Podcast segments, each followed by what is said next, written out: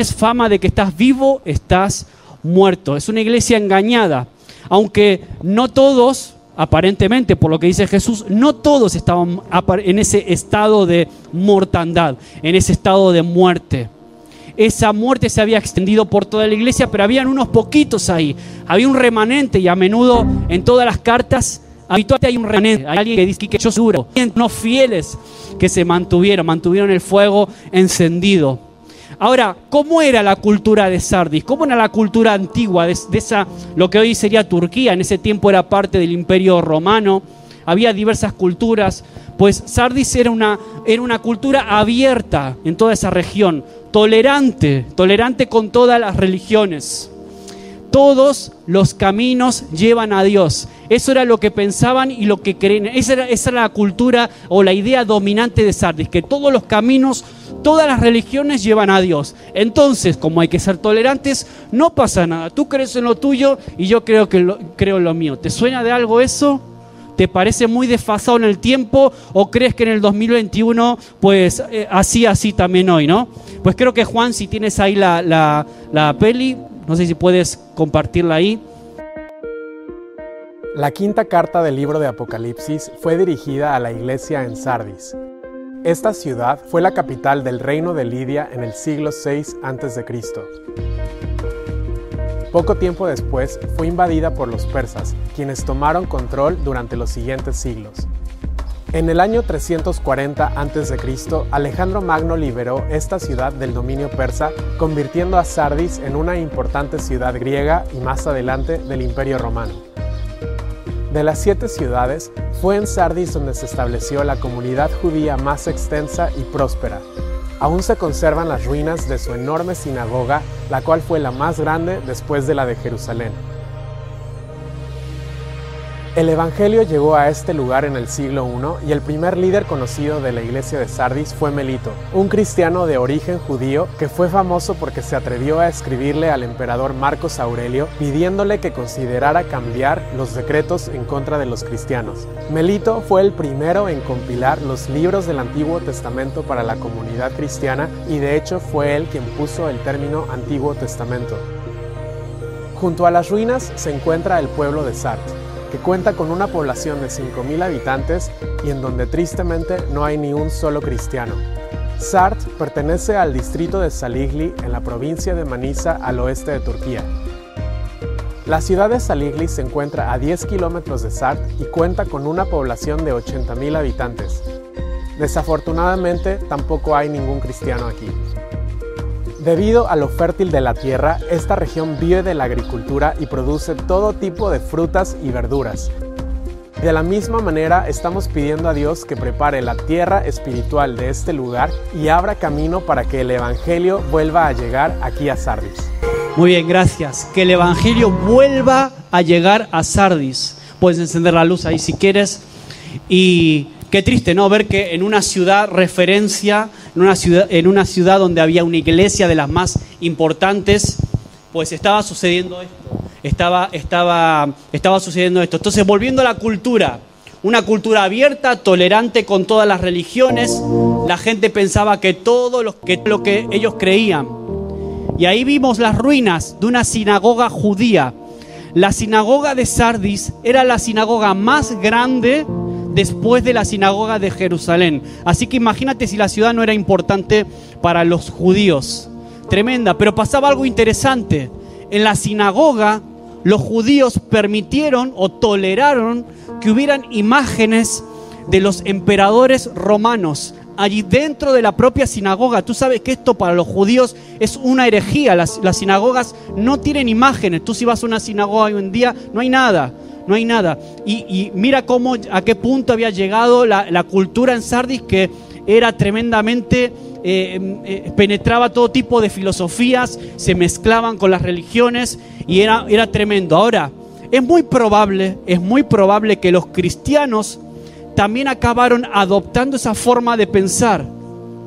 Tenéis fama de estar vivos, pero estáis muertos. Es probable que los cristianos de esa ciudad, en pro de la tolerancia, de llevarse bien con el vecino, de, que no se metan contigo, de que no te estigmaticen, probablemente hayan dicho, bueno, no pasa nada con, con, el resto de religiones que hay, no pasa nada con practicar, incluso a lo mejor hay cosas que hacen ellos que no están tan mal, no están mal vistas por Dios. No está mal el yoga, hoy diríamos, el reiki y todo ese. No pasa nada, todo está bien. Todos los caminos te llevan a Dios, o todos los caminos te edifican y te hacen sentirte pleno y feliz. No hay mucho de eso hoy en día. Ahora, esto era una iglesia activista, famosa o tenía renombre, historia, pero que perdió la esencia. Se olvidaron de seguir predicando que solo Jesús salva. O en algún momento, en algún momento ya no se atrevieron a predicar que solo Jesús salva. Y esta es una declaración que sigue siendo a día de hoy revolucionaria. Decir que solo Jesús salva. Por alguna razón estos cristianos de Sardis perdieron la esencia, perdieron el fuego, perdieron la pasión, se volvieron, se volvieron tan tolerantes por agradar que acabaron absorbiendo y se acabaron diluyendo su mensaje de poder su mensaje transformador, el mensaje del Evangelio, se fue diluyendo y se agregó a uno de los tantos mensajes y religiones que pululan por ahí y que todo el mundo puede vivir y practicar. Filosofías, llámale religiones, diversos estilos de vida que la gente puede vivir. Eh, y esta iglesia, principalmente, y el llamado de Dios para ti y para mí, porque te vuelvo a repetir, esto no es solamente un mensaje para Sardis. Esta es una carta de Jesús también para ti, para mí hoy. Dice, el que tiene oído, que oiga lo que el Espíritu dice a las iglesias, porque no es solamente para ellas, es para nosotros también. Y le dice que la iglesia es llamada a vigilar. Le dice Jesús, sé vigilante, mantente vigilante y afirma las cosas. Parece que lo poquito que le quedaba con vida, porque aparentemente estaban muertos, eso poquito que quedaba, ese remanente, todavía quedaba algo con vida, no sé, un pie, una pierna, un brazo, lo que sea, dice, afirma, eso que te queda con vida dentro de la iglesia, afirma, quizás son personas, se refería a personas que aún quedaban fieles y comprometidas ahí. Aquellos que estaban en esa congregación, afírmalos. Y dice Jesús, porque no he hallado tus obras perfectas delante de Dios. Un poco triste y duro, ¿no? El mensaje de Jesús para esta iglesia. Y vivimos en un tiempo en el que a veces osamos calificar a las iglesias cristianas, evangélicas, las calificamos según si se grita mucho en la prédica o según su nivel de alabanza y medimos el nivel de espiritualidad con manifestaciones externas. Ahora Jesús ve más profundo que eso.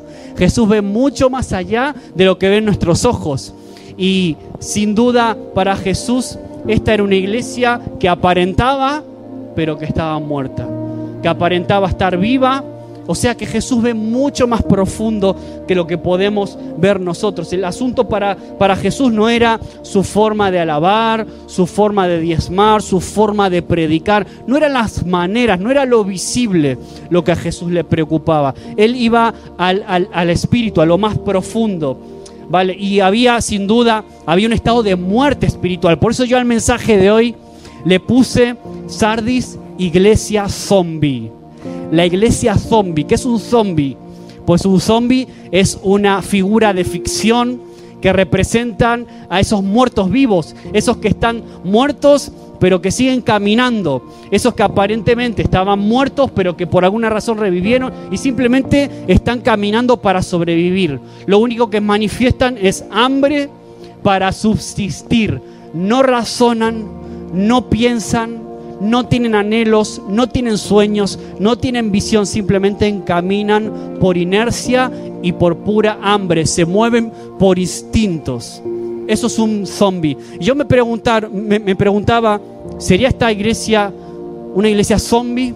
¿Una iglesia que estaba espiritualmente muerta?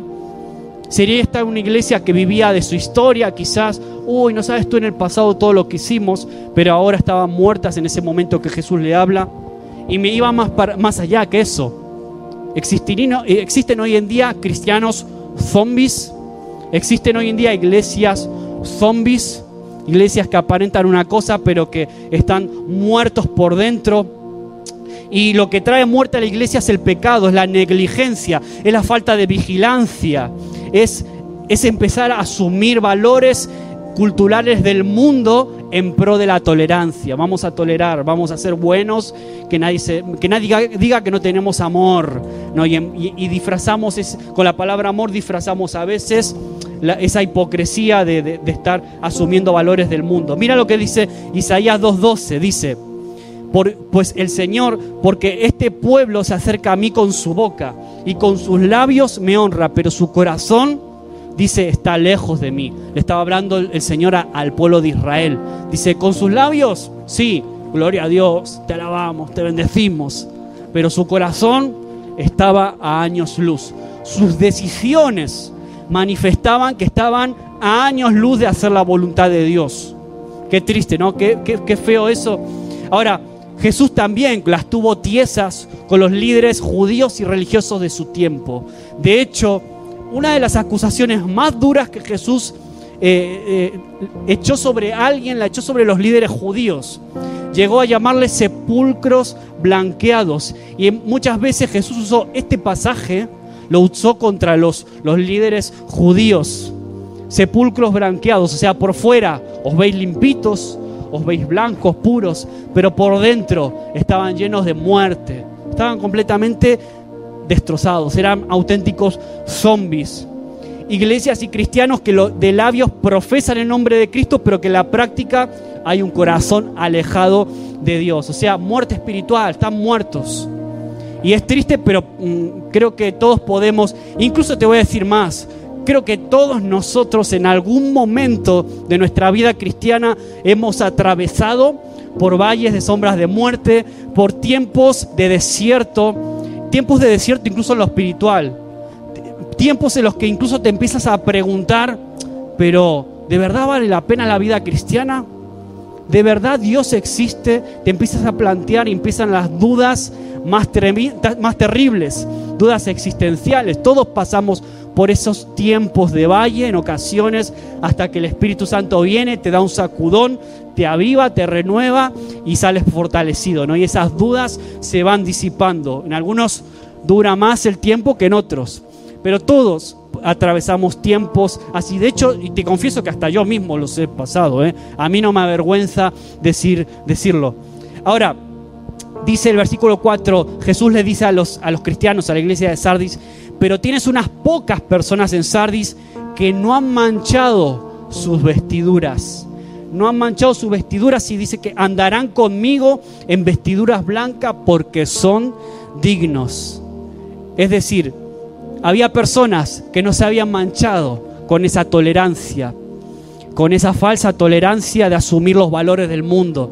Habían cristianos que no se habían manchado, se habían mantenido fieles, habían cuidado, habían sido vigilantes. Creo que la palabra para este mensaje yo lo titulé de esa forma, iglesia zombie, pero podría ser sé vigilante, porque el llamado principal de hoy es a ser vigilante. No quiero solamente centrarme en lo negativo, en, cristianos zombies y todo eso, que, que los hay, claro que sí, podemos atravesar nosotros tiempos así, pero quiero quedarme con el llamado de Jesús, hay posibilidad de salir de ese estado de muerte espiritual. Se puede salir, no hay excusa al que te diga, no, yo ya no vuelvo a la iglesia, no, es que me decepcionaron, me decepcionó el pastor o, o esto que lo otro. No, mira, se puede salir de ese estado de muerte espiritual. De hecho, Jesús se lo dice.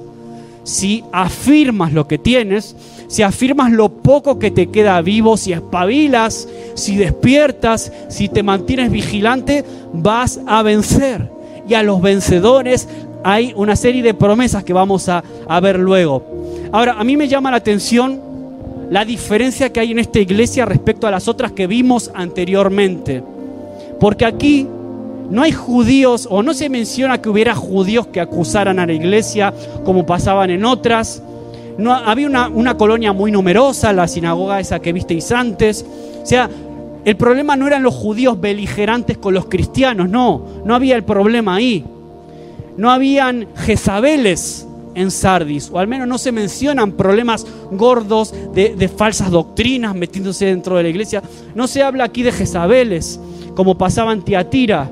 No se habla de los nicolaitas, tampoco de falsos apóstoles No se habla de nada de estas amenazas que, sí tuvieron que, eh, eh, tuvieron que pelear otras iglesias. Ahora me pregunto, ¿por qué aquí si no hay amenazas esta iglesia llegó a este estado? A este, a este estado de, podríamos decir, inventándome una palabra, zombificación. ¿Cómo llegó a convertirse esta iglesia a ser una iglesia irrelevante? ¿Cómo puede una iglesia volverse irrelevante frente a los ojos del mundo? Pues te da una pista antes, es muy probable que hayan diluido su mensaje para caer bien, para agradar, para que hablen bien de ti. Entonces cuando tú diluyes el mensaje, lo haces light, lo haces suavecito, para no molestar a nadie, pierdes el poder, pierdes la iniciativa, pierdes la unción, pierdes el respaldo de Dios y empiezas poco a poco a entrar en un letargo espiritual te llevas bien con los vecinos, nadie se mete contigo, no tienes problemas, no hay Jezabeles, no hay nada de eso, pero estás muerto. Donde hay problemas, por lo menos, mira, por lo menos cuando hay problemas indicas que hay vida, pero aquí es que ni eso, no había ni problemas y por eso estaban muertos. Tiene nombre de que vives, pero estás muerto. Por eso el llamado de hoy es a vigilar los signos vitales de nuestra vida. Los signos vitales, el pulso, ¿cómo está el pulso en este tiempo post pandemia que todos estamos viviendo, en los que estamos viviendo verdaderas dificultades a nivel social, sanitario sobre todo, también económico, que nos golpean en mayor o menor medida a todos o a casi todos. Pero ¿cómo estás en medio de todo eso? ¿Cómo estás viendo, como decía Roberto, ¿qué estás, cómo ves el panorama espiritual? ¿Qué ves de la ciudad? ¿Qué ves de tu entorno? ¿Cómo estás viendo la etapa de tu vida en este tiempo que te toca? ¿Cómo está tu pulso? Cómo están los signos vitales. Por eso, el segundo punto es sé vigilante. Como le dijo Jesús, sé vigilante y afirma las otras cosas que están para morir. O sea, lo poco que quedaba con vida estaba a punto de morirse. sé vigilante y afirma eso que se está a punto de morir, porque no he hallado tus obras perfectas delante de Dios. Acuérdate pues, acuérdate de lo que has recibido y oído en el pasado. Es decir, acuérdate de la sencillez del mensaje, de ese mensaje, de ese Jesús que te cautivó, que te enamoró, que te apasionó. Ese Jesús que te hacía levantarte por las mañanas, adorar al Señor con pasión, que te hacía asistir a los cultos, orar por todo el mundo, ese primer amor, ¿no? Como, como hablábamos de Éfeso. Acuérdate de lo que has recibido, de lo que has oído, guárdalo y arrepiéntete. Hay un punto también en el que hay que arrepentirnos. Yo estoy muerto, primero tengo que reconocer. Si yo no reconozco que estoy muerto, pues ¿sabes cómo voy a permanecer? Pues como un zombie, un muerto en vida, viniendo a los cultos, sentándome, consumiendo, pero muerto. No estoy siendo de bendición para nadie, no estoy orando por nadie, no estoy discipulando a nadie, o sea, simplemente estoy sobreviviendo es lo que hacen los zombies, simplemente alimentarse para tirar unos días más. Zombie no piensa en el futuro, un zombie no tiene visión, no tiene sueños, no tiene alelo, no tiene nada de eso, no tiene nada de lo que Dios te da, de la verdadera vida en el espíritu que Dios te ofrece. Ahora, volviendo un poquito a la ciudad de Sardis, a la ciudad en sí, la ciudad de Sardis estaba ahí, bueno, en el vídeo no se vio, pero está asentada sobre una meseta, está en un lugar alto y la ciudad de Sardis en ese tiempo estaba rodeada de acantilados. Era una ciudad inexpugnable. Era muy complicado para aquellos que querían conquistarla. Era muy difícil entrar en Sardis. Pero a lo largo de su historia, y algo se dijo en el vídeo, sufrieron dos conquistas. La ciudad de Sardis fue conquistada dos veces. Aunque tenían muy buenos muros, esa, esa confianza de sus muros, de su fortaleza, de que eran muy poderosos, de que era una ciudad muy difícil de conquistar. Esa fortaleza hizo que los vigilantes bajaran la guardia. Y en dos ocasiones el imperio persa, si no me equivoco, fue uno de los que conquistaron la ciudad y la tomaron. Entonces, de alguna forma, Jesús, que conoce todo esto, conoce la historia, y utiliza con los cristianos el mismo paralelismo. Y le dice, sé vigilante, no cometas el mismo error que ya cometió la ciudad de Sardis, que bajaron la guardia, que se confiaron de los buenos que eran. Y luego vino el enemigo, aprovechó las grietas y se metió por ahí. Y acabó la ciudad conquistada. Una, una ciudad que había tenido mucho renombre en la antigüedad, tuviste lo que queda en el vídeo, ruinas. Se habló en el vídeo de unas ciudades o poblaciones que están alrededor, cerca, pero Sardis solo quedan ruinas. Una de las ciudades más importantes de la antigüedad. Una ciudad orgullosa que cayó en manos de los persas y nunca más recuperó su esplendor. Ahora, aparentemente, el punto positivo de esta historia es que aparentemente los cristianos que habían ahí, aparentemente ese grupito de irreductibles que quedaban fieles y firmes, siguieron adelante. Ahí en el vídeo se habló de un tal eh, Melito, un tal Melito que se convirtió en uno de los líderes de la iglesia, mucho después de que fue escrita esta carta. Eso quiere decir que de esos poquitos, de ese remanente, surgió un líder que le puso el nombre al Nuevo Testamento, incluso fue una persona muy relevante para, los cristianos del primer siglo. Ahora, Sardis, ciudad, era una ciudad degradada, de ser esplendorosa capital, había pasado a ser una sombra. ¿Por qué? Porque bajaron la guardia, porque dejaron de ser vigilantes. Y ahora, la falta de vigilancia había, había, ido minando también a la iglesia. Por eso ese estado de zombificación, de estar muertos espiritualmente. Aparentemente habían cultos, habían prédicas, había vida relativamente, pero para Jesús estaban muertos. ¿Cómo podemos estar vigilantes? ¿De qué forma nosotros hoy, 2021, podemos estar vigilantes para que el enemigo no penetre por las grietas? que no dejemos grietas al enemigo para que él pueda entrar en su vida. ¿Cómo podemos ser vigilantes? Lo primero, mira, es estar alertas, primero para completar la obra. A la iglesia de Sardis se les dice que sus obras no eran perfectas. Y esa palabra perfecta se traduce como completas en otras traducciones. Es decir, ese tipo de personas que comienzan algo y nunca lo terminan. Nunca completan lo que empiezan. ¿Conoces a alguien así? ¿Conoces si eres honesto o honesta, seguro que sí, conoces. E incluso nosotros mismos a lo mejor tenemos esa tendencia. A Saúl, el primer rey de Israel, cuando comenzó la guerra contra los amalecitas, pues no terminó lo que es la orden que se le había dado. Y esa, es, esa actitud de no terminar lo que empezó le costó el trono. Su obra no estuvo completa, no estuvo perfecta. Ahora, Cristo en la cruz lo recordábamos a través del pan, a través del vino, recordábamos la muerte de Jesús en la cruz por cada uno de nosotros. Y lo que Jesús dice cuando está en la cruz y entrega ya su espíritu, dice, consumado es. La obra ya está completa. El propósito por el que fui enviado se cumplió, se terminó ya está completa la obra. Pablo dijo que había completado también su carrera, ¿no? En los últimos momentos de su vida, ya completé mi carrera. Aquello que Dios me encomendó, ya lo hice. Entonces, para estar vigilantes, primero tengo que completar lo que empiezo, completar la obra, ir hasta el final. No te conformes con lo que empezaste. Hay que terminarlo, hay que hacerlo. Aquello que el Señor puso en tus manos, tu familia, tus hijos, tu ministerio, todo lo que a ti se te ocurra. Alertas contra las acechanzas del diablo. Dice 1 Pedro 5.8, sed sobrios y velad porque vuestro adversario el diablo, como león rugiente, anda alrededor buscando a quien devorar.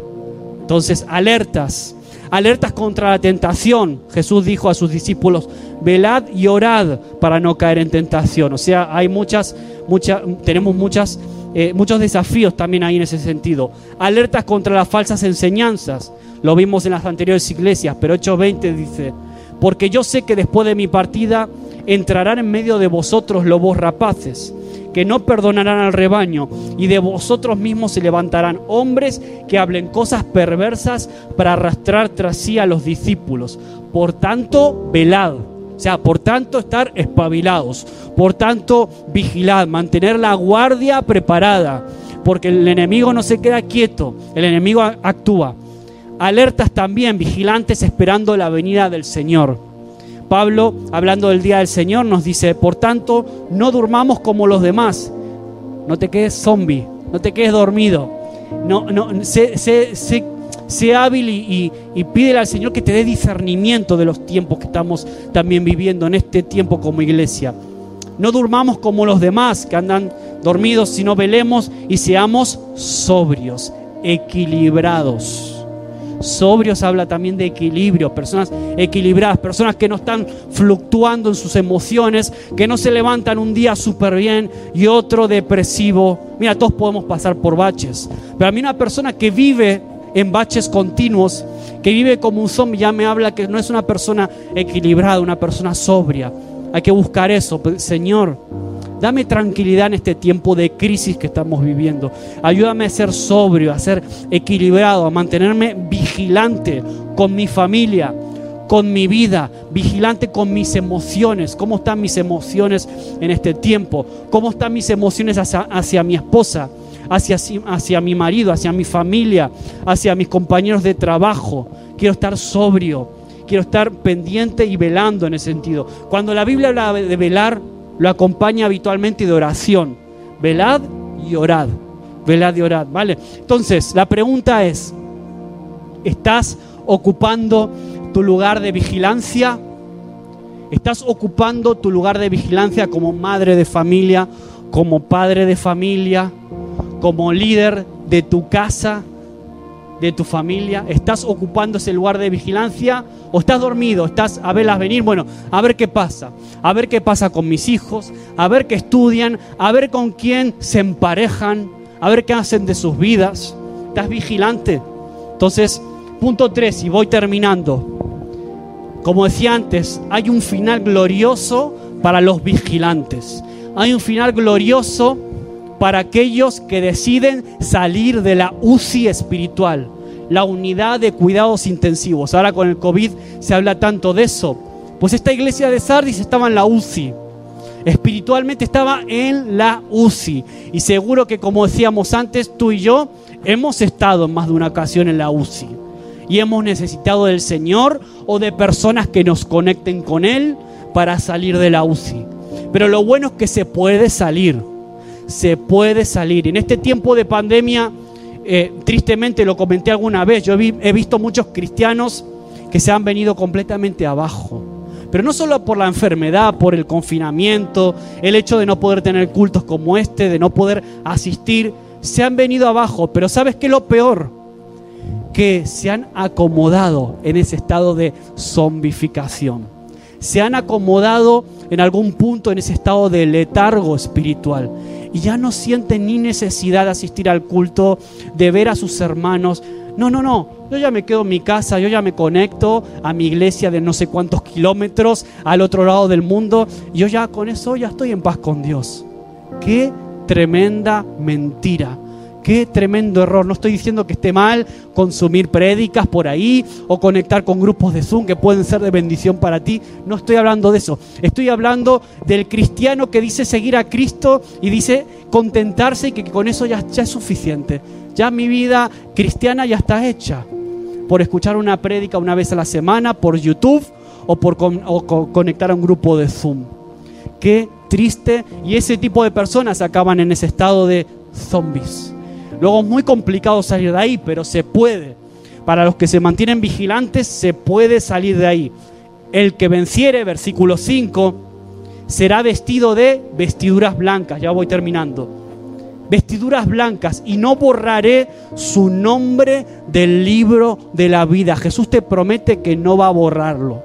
No va a borrar tu nombre de su lista, del libro de la vida y delante de sus ángeles y del Padre dice que va a confesar tu nombre. Va a decir, este es mi hijo, este es un vigilante, esta es una líder de su casa, esta es una persona que lo dio todo, que en medio de las crisis soportó, aguantó, resistió, se mantuvo en la brecha, no permitió que el enemigo entre por ninguna grieta, se mantuvo vigilante, veló, guardó. Se puede salir de la UCI, de la UCI espiritual. Y aquí le está diciendo de alguna forma a Jesús que si la iglesia toma el camino correcto de la restauración, no va a morir, sino que va a tener un final glorioso. Y aquí se habla de las recompensas, vestiduras blancas. Luego en Apocalipsis se habla también de, la, de esa gran multitud de la que hemos predicado otras veces. Esa multitud donde vamos a estar todos, todos juntos, de toda tribu, lengua, nación, todos los hijos de Dios redimidos por la sangre de Jesús, todos juntos adorando al Cordero, con vestiduras blancas. Pero ¿sabes qué? Aquellos que no la mancharon, aquellos que no mancharon sus vestiduras, como, como dice aquí. Vestimentas blancas y luego tu nombre escrito en el libro de la vida. Ahora, las vestiduras blancas son un símbolo de redención en la Biblia, en las Escrituras. ¿Y sabes cómo se quitan las manchas? Con la sangre de Jesús. Lo que hacíamos hace un ratito. El día que tú entregaste tu vida a Cristo, le pediste que sea el Señor de tu vida, le pediste que sea tu Salvador. Ese día la sangre de Jesús limpió tus vestiduras manchadas. Luego a veces a lo largo del camino las vamos manchando y tenemos que volver a poder ponernos a cuentas con el Señor. Pero Jesús dice, no voy a borrar tu nombre del libro de la vida. Ahora la pregunta es, ¿está tu nombre en el libro? Yo espero que sí. Espero que los que estamos aquí al menos, o los que están viendo este vídeo del otro lado, que lo van a ver, yo espero que tu nombre también esté escrito en ese libro.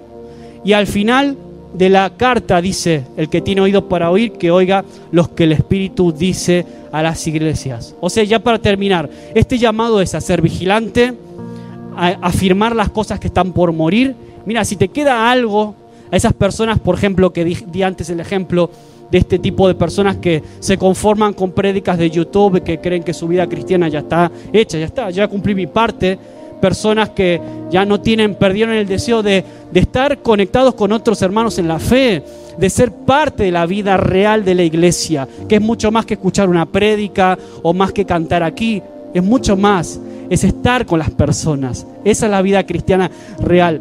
Pero al menos mira, ese tipo de personas aún tienen hambre de Dios. Entonces, aún queda algo, aún queda un resquicio de vida ahí.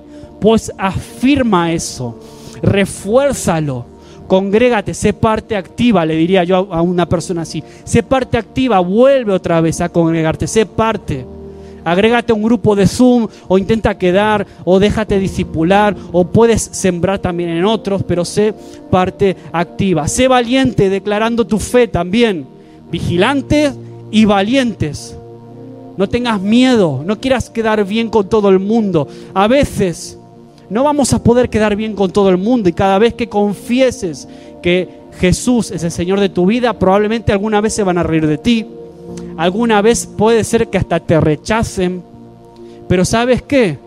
No vas a estar manchando tus vestiduras porque, por quedar bien, tolerando y, y transando con lo que el mundo cree. Entonces, sé valiente declarando tu fe y que el único camino a Dios es Jesús. Ahora, yo no estoy diciendo que te pongas a pelear con todo el mundo, a discutir, con actitud bravucona, no, para nada. amamos al resto de personas, amamos a los que creen en otras cosas, amamos a los que practican otra religión, los amamos, claro que sí pero yo voy a seguir confesando que Jesús es el Señor de mi vida. Jesús salva, solo Él. Jamás vamos a caer en un estado de muerte espiritual si seguimos con convicciones fuertes en este tiempo. Y hoy necesitamos una iglesia así, no una iglesia de zombies, una iglesia viva espiritualmente, vibrante, que acepte su llamado y que diga, heme aquí, envíame a mí, envíame a mí ahí fuera, ahí donde se pierden, envíame a mí a compartir de Jesús a mis colegas, a mis compañeros, a mis vecinos, úsame, úsame a mí. Un zombi ya no siente, un zombi se mueve por impulsos, no razona, no piensa, no tiene discernimiento, pero tú no has sido diseñado para vivir como un zombi. Yo le voy a pedir a Manuel que pueda pasar aquí adelante acompañarnos. Te voy a pedir que puedas ponerte también de pie en este tiempo. Porque cuando estamos muertos, cuando estamos muertos espiritualmente, cuando estamos desconectados de Dios, ¿sabes qué necesitamos? Un chute de vida, un chute de vida del Espíritu en nosotros. Y yo quiero hoy eso aquí. Yo quiero hoy eso también para los que están viendo el vídeo a lo largo de la semana que van a estar viendo esto. Yo quiero que tú también puedas tener un chute del Espíritu Santo en tus venas, en tu vida. Que tú puedas levantarte de ese estado de adormecimiento espiritual en el que estás y puedas decir, Jesús, yo quiero salir de ahí. Reconozco que necesito tu ayuda. Necesito que, necesito que tú puedas también gobernar en mi vida otra vez Necesito que el Espíritu Santo pueda ungirme, llenarme nuevamente. Necesito que el Espíritu Santo me avive de adentro hacia afuera. Si hay alguien aquí que necesita tomar esta decisión, yo quiero que no lo dejes pasar. Si hay alguien aquí que todavía duda o dice, bueno, yo no sé si tengo mi, mi, nombre inscrito en el libro de la vida, pues no esperes hasta mañana, aprovecha hoy. Si estás de ese lado de la pantalla y no has tomado esta decisión de entregar tu vida a Jesús, si es la primera vez que escuchas este mensaje, mira, esto no es Star Wars, esto no es el Señor de los Anillos, esto no es ficción, es muy serio. Esto es el destino de tu alma el que está en juego. No es una broma, no es una decisión que puedes dejar para pasado, mañana, para otro día. Es hoy. Así que si estás ahí ahora, yo te animo que puedas cerrar tus ojos un momento, que puedas pensar en Jesús derramando su sangre por ti en la cruz y que puedas decir con tus palabras o si quieres acompañarme, decirle, Señor Jesús, yo quiero que mi nombre esté inscrito en el libro de la vida. Yo creo que tú moriste en la cruz por mí, que derramaste tu sangre para limpiarme de toda mancha, para darme unas vestiduras blancas, para poder estar contigo toda la eternidad pero para vivir una vida que merezca la pena en esta tierra. No quiero vivir más como un zombie. No quiero vivir más como un muerto en vida, sin esperanza, sin propósito, sin sentido. Te recibo Jesús como mi Señor y mi Salvador. En el nombre de Jesús. Amén.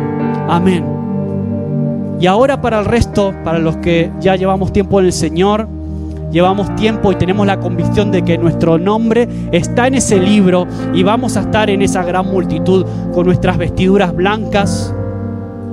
Pero a veces a lo mejor en el camino, en el trayecto, vamos perdiendo fuerza, vamos perdiendo fuelle, perdemos poder, perdemos capacidad de acción. Vamos queriendo quedar bien con todo el mundo y diluimos nuestra fe, diluimos nuestras convicciones que hoy puedas también decidir ser vigilante con tu vida. Ese es llamado para ti y para mí hoy, ser vigilantes. Vigilantes en mi casa, vigilante con mi vida espiritual, vigilante con mis hijos. Cierra tus ojos ahí también donde estás, para que también puedas recibir la llenura del Espíritu Santo en esta tarde, ahí donde estás. Espíritu Santo, necesitamos también más de ti. Tantas veces, Señor, caemos en, estados de muerte espiritual, hemos atravesado valles de sombra de muerte, pero tú has estado con nosotros, nos has acompañado, nos has restaurado, nos has levantado, Señor. Quiero volver a disfrutar de la vida en Cristo. Quiero no solamente asistir a cultos o escuchar mensajes inspiradores, quiero vivir la vida que solo tú prometes a tus hijos esa vida del Espíritu, esa vida transformadora. No solamente me transforma a mí, sino que transforma a otros, Señor. Quiero que me uses, quiero ser un canal de bendición para ti, para transformar este mundo, para transformar a mi mundo, para transformar, Señor, a las personas que me rodean. Úsame, Señor.